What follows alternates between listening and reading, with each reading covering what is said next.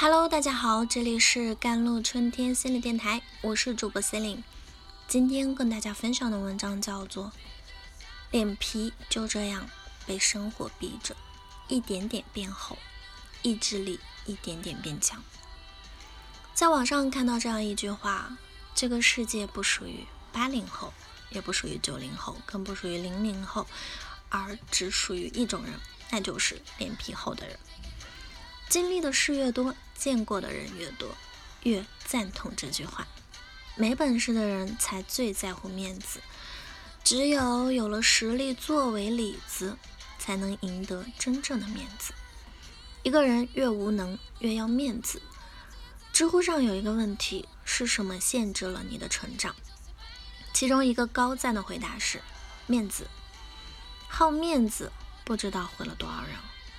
电视剧《三十而已》毁掉许幻山的本是林有有，不是，而是许幻山的面子。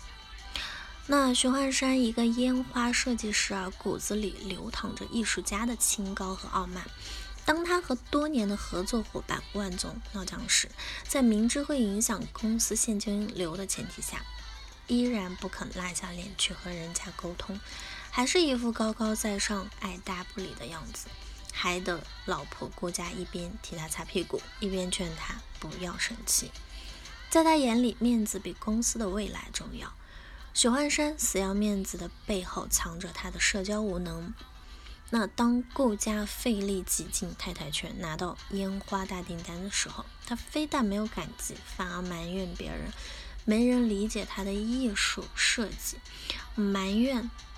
顾家总是扫他的兴，不懂欣赏，不懂艺术。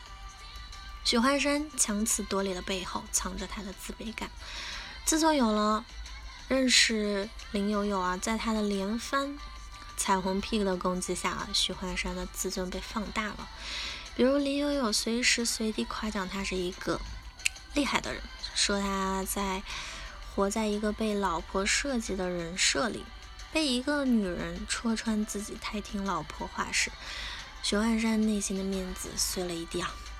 在他眼里，男人的面子远远大于老婆的付出。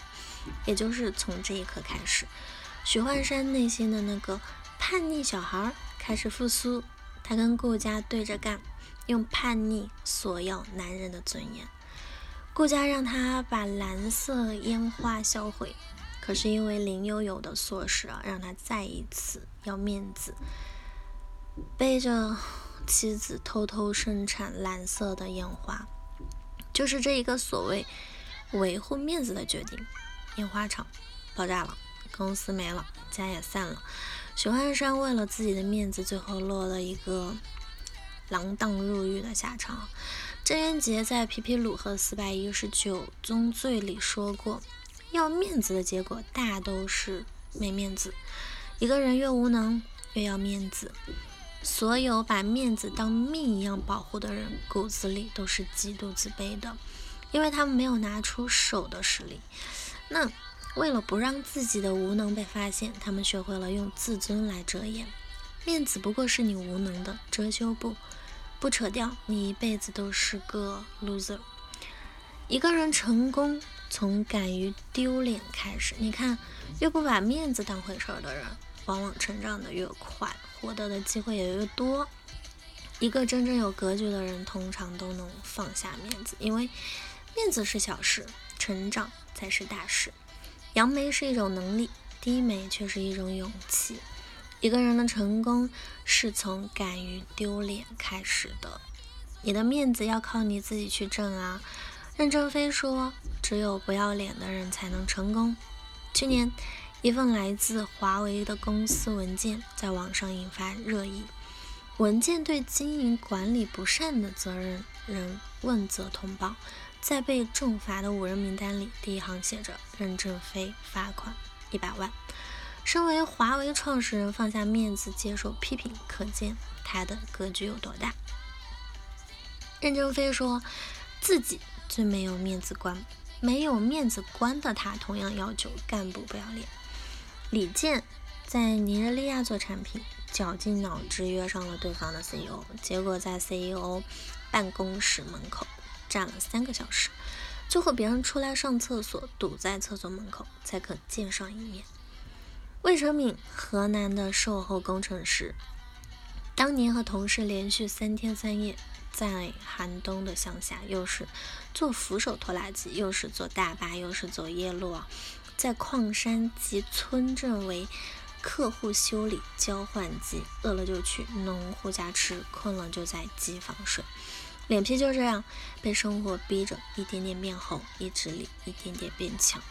几年后，李健创造了一年四亿美元的业绩，销售连续多年全球第一名，最后成了嗯西非地区的总裁，而魏成敏也成了南太平洋地区总裁。就像任正非说的那样，不要脸。才能活命，才能进步。华为不仅活了下来，还成为了世界第一民族企业标杆。从一个人人都看不起的小公司，到如今民族企业标杆，这份荣耀都是华为人自己给自己挣来的。以实力服人，永远以比以势服人更容易得到面子。很多人以为。面子是别人给的，但其实面子都是自己挣出来的。有的人为了更有面子而放下面子，有的人死要面子却丢了面子。当你懂得放下面子时，你体面的人生也就拉开了序幕。